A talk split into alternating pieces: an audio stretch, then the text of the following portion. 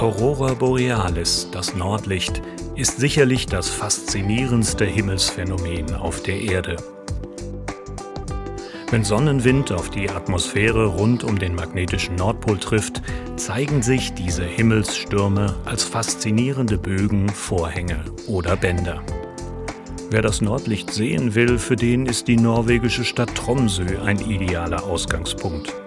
Sie liegt etwa 200 Kilometer nördlich vom Polarkreis und zieht Nordlichttouristen magisch an.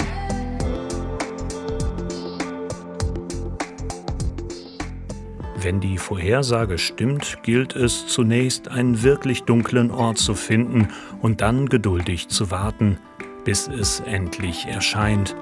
Zurückhaltend erst, leicht tanzend und sanft schwingend, aber schon nach kurzer Zeit erstrahlt der eisige, sternenklare Nachthimmel in leuchtendem Grün.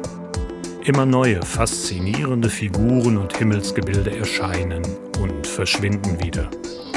Dieses Phänomen lässt niemanden unbeeindruckt und erst wenn der letzte Nordlichtschimmer verblasst, endet eine unvergessliche Polarnacht.